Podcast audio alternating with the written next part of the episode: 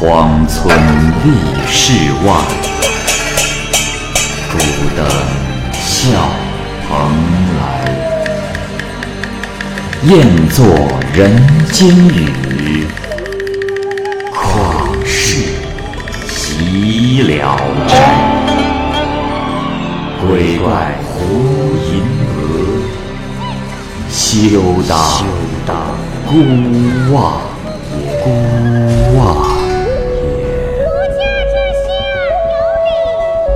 白话《聊斋故事》，《聊斋故事》之侠女，蚂蚁播讲。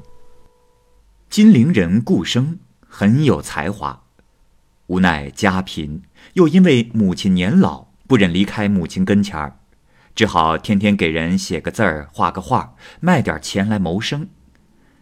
顾生已经二十五岁了，尚未娶亲。他家对面原本是一座空宅子，现在里面住着一个老人和少女，因为这家都是女眷，所以顾生不曾询问这家的来历。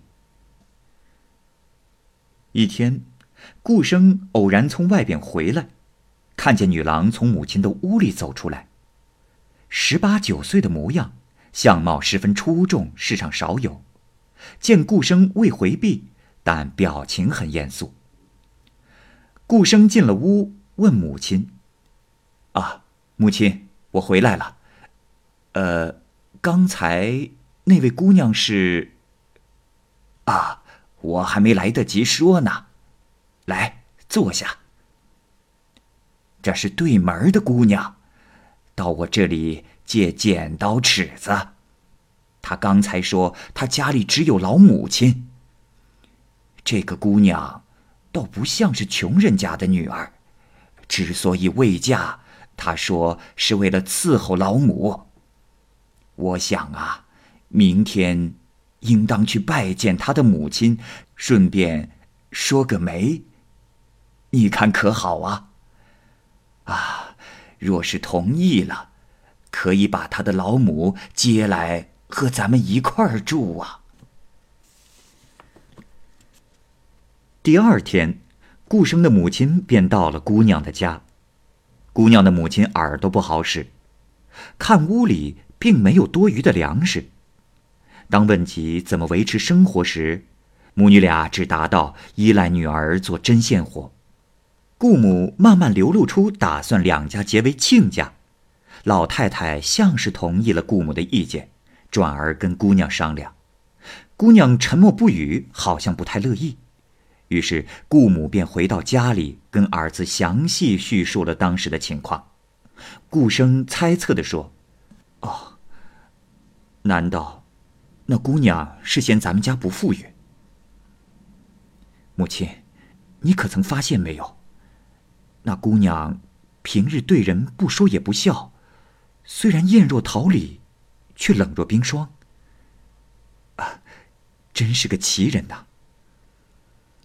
母子俩猜不出来个所以然，只好作罢。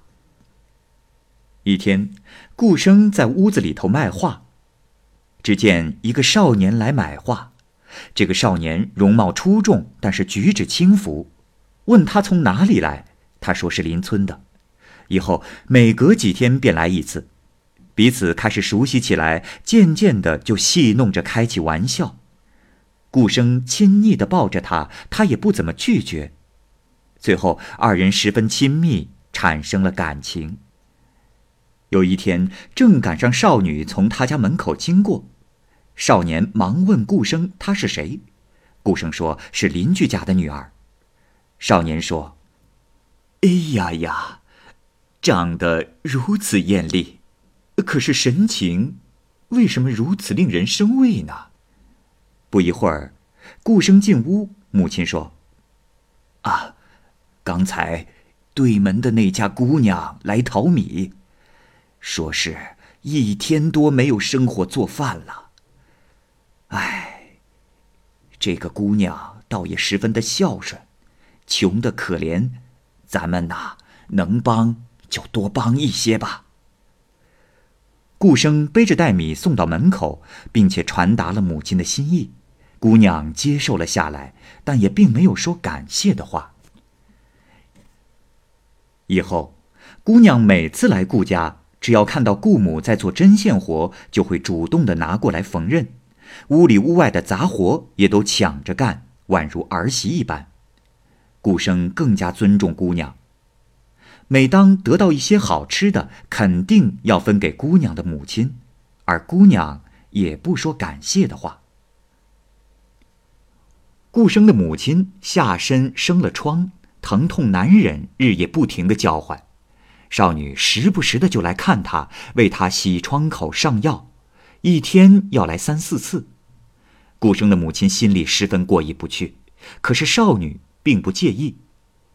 顾母感叹道：“哎呀，这么好的儿媳妇，打着灯笼也找不到啊！我这将死之身。”多亏了你呀！说罢，悲痛哽咽。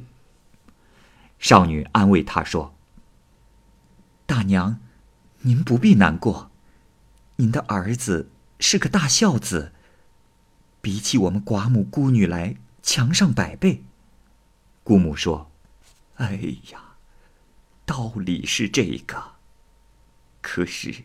像床头服侍这种事，哪里是孝子能干的活呢？况且老身已经衰老，一旦有个好歹，都无人继续香火，真叫人忧心呐。正说话间，顾生进来了，顾母哭着说：“儿啊，咱们亏欠姑娘太多了。”你一定要记得她的恩情呐！顾生伏地向少女跪拜，少女说：“啊，公子快快请起。你敬我的母亲，我没有谢你，你为什么要谢我呢？”于是顾生愈发敬仰喜欢少女，然而少女的举止依然很严肃很冷漠，顾生丝毫不敢触犯她。一天，姑娘出门去了，顾生眼巴巴的看着她。姑娘突然回过头来，对他一笑。顾生喜出望外，于是跟着她回家了。顾生用言语挑逗，姑娘也不怎么拒绝，于是彼此愉快的交欢了。事情过后，少女告诫顾生说：“公子，此事仅此一次。”顾生没有吱声，就回去了。第二天，顾生再次约姑娘幽会，姑娘神情严肃的离开了。姑娘经常过来，有时相遇，也并不给个好言语、好脸色。顾生稍微开个玩笑，他就冷言冷语相对。一天，姑娘在个没人的地方问顾生：“公子，有句话。”不知当问与否。经常来你家的那个少年是谁呀？顾生告诉了他。少女说：“公子，那个少年的行为举止，数次冒犯过我，因为你们关系亲密，所以放在一边没有理会他。请代为转告他，若再像过去那样，是不是不想活了？”这天晚上，顾生把少女的话告诉了少年，还说：“我说贤弟啊，你可得小心点儿，他触犯不得。”少年说：“哦，既然触犯不得，那么兄长为何可以触犯他呢？”顾生辩解说：“没有。”少年说：“呵呵，如果没有的话。”那么，兄长，你是怎么知道我亲近他的？顾生不能解释。少年又说：“哼，罢了，也请你转告他，别假惺惺的装正经，不然的话，我将四处张扬。”顾生气得变了脸色，少年这才离开。一天晚上，顾生独自呆着，少女忽然来了，笑着说：“公子，我与你的情分未断，这莫非天数？”顾生狂喜的把少女搂在怀里，突然间传来了脚步声，于是惊奇的站了起来。原来是少年推门进来了。顾生惊奇的问道：“呃，贤弟，你来这儿干什么？”少年笑着说：“哈哈哈哈哈，我只想见见这个自称手贞操的姑娘。”又冲着少女说：“，今天怪不得人了吧？”少女气得眉毛倒竖，脸红的说不出一句话来。她急忙翻开上衣，露出了一个皮袋子，顺手抽出一件东西，竟然是一把匕首。少年看见了，吓得扭头就跑。少女追出门外，环顾四周，已经不见了少年的踪影。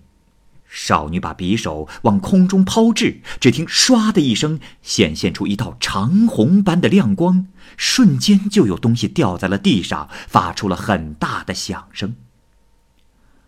顾生连忙拿灯去照，原来是一只白色的狐狸，早已死了。顾生非常的害怕。少女说：“公子，他。”便是你那个相好的美少年了。我本来想饶他一命，但他的行为实在让我无法忍受。说着，把匕首收进了小皮袋子里。顾生拉着少女要进屋。少女说：“哎，算了，兴致都被破坏了，等明天晚上吧。”说完，出门就走了。第二天晚上，少女果然来了，二人翻云覆雨了一番。顾生问少女的剑术，少女说：“公子，这不是你应该知道的。你应当严守秘密，一旦泄露，恐怕对你不利。”顾生再提婚事，少女说：“我已经和你同床共枕了，也干了提水烧饭的家务事了。”不是你的妻子又是什么？已经是夫妻了，何必再谈什么婚嫁的事呢？顾生说：“娘子，难道是嫌弃我的家境不富裕吗？”少女说：“公子，你的家的确穷，难道我的家就富吗？今天晚上的欢聚，就是考虑到你家贫呐。”临别时又说：“这种苟合的事，不可以多次发生。应当来，我自然会来；不该来，你强迫我也无济于事的。”以后顾生每次碰到他，都想和他在一边说些知己的话，但是少女每次都躲避开。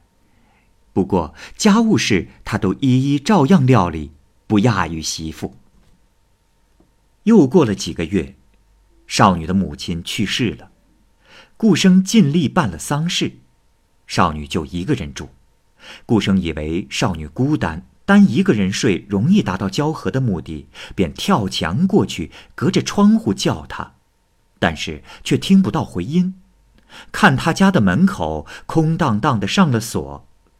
顾生怀疑少女有别的约会，不在家。等到晚上再去时，少女依然不在家，于是顾生便把玉佩放在窗间就走了。过了一天，顾生在母亲的屋内看到了少女。顾生出来时，少女跟在他的后面，说：“公子，你怀疑我了吗？其实，每个人的心里都有不为人知的事。”如今，想让你不怀疑我，怎么可能呢？不过，有一件急事需要和你商量。顾生问他什么事，少女说道：“我，我已经有八个月的身孕了，恐怕早晚有一天要生了。我的身份不清楚，我只能替你生孩子，不能替你养育孩子。应当让你的母亲私底下去找一个奶妈，假装讨个婴儿抱养。不要提起我。”顾生只能答应。后来，顾生告诉母亲。母亲笑他是个奇怪的人，说：“真是怪事啊！明媒正娶他不干，却私底下跟我儿子好。于是就按着少女的说法去做了。过了一个多月，少女有几天没有来过了，母亲怕她出事，赶紧去她家看看。大门关得紧紧的，里面好像没有人。老母敲了很久的门，少女才蓬头垢面的从里面走了出来。开了门，请老妇人进去，随后又马上关上了门。进了内室，床上躺着孩子。老妇人惊问：“啊，这，你是几时生下的他呀？”少女回答说。已经三天了。解开襁褓一看，是个男孩，长得宽额大脸的。老妇人很高兴的说：“ 哎呀，你给我生了个孙子，可是你一个人怎么维持生活呢？”少女说：“我的心事，不敢明告老母。”还是等夜深人静的时候，请您把小孩抱过去吧。母亲回家后，把事情告诉了儿子，母女两人都觉得很奇怪。到了半夜，便把孩子抱了回来。几天后的一个半夜，少女突然敲门进来，手里还提着一个皮袋子，说道：“大事已了。”小女子就此告别，顾生急忙问什么缘故。少女说：“公子，你供养我母亲的恩德，我时刻都记得。过去我说过，只能和你交欢一次。其用意是我的报答，不在于床上男女之情，而是因为你的家贫穷，不能婚娶，为了延续你家的香火，传宗接代。”本以为第一次交欢我就能怀上孩子，结果不得已又去找你了第二次。如今你家的恩德已经报答，我自己的心愿也已了结。顾生问：“娘子，这袋中是什么东西啊？”少女说：“是仇人的头。”顾生过去打开一看，只见头发胡子搅在一起，血肉模糊，差点吓晕了过去。顾生忙问他事情的经过，少女说：“公子，过去不肯跟你说实话的原因，是怕误了大事。如今大事已经办成，不妨实话相告。我本是浙江人，父亲官居司马。”因为被仇人陷害，全家被抄。我背着老母亲逃了出来，改了名字已有三年了。本来想早点报仇，因为有老母在世，母亲去世后又因为怀孕在身，因而一直未能报仇了了心愿。从前那一夜外出，不是为了别的事，正是因为道路门户不熟悉。怕报仇时出现差错。说完，就向门外走，又嘱咐说：“公子，你要好好的待我的儿子。你的福分薄，寿命不长，但这个孩子可以光大门户。很晚了，你别告诉母亲。我走了。”顾生很难受。正要打听他要去什么地方，少女却一闪如电，瞬间就消失了。顾生哀婉叹息着，失魂落魄地站在那里。第二天，顾生把事情的经过告诉了母亲，两个人只有相互惊叹罢了。顾生果然在三年后就去世了。顾生的儿子十八岁时中了进士，他奉养祖母，养老送终。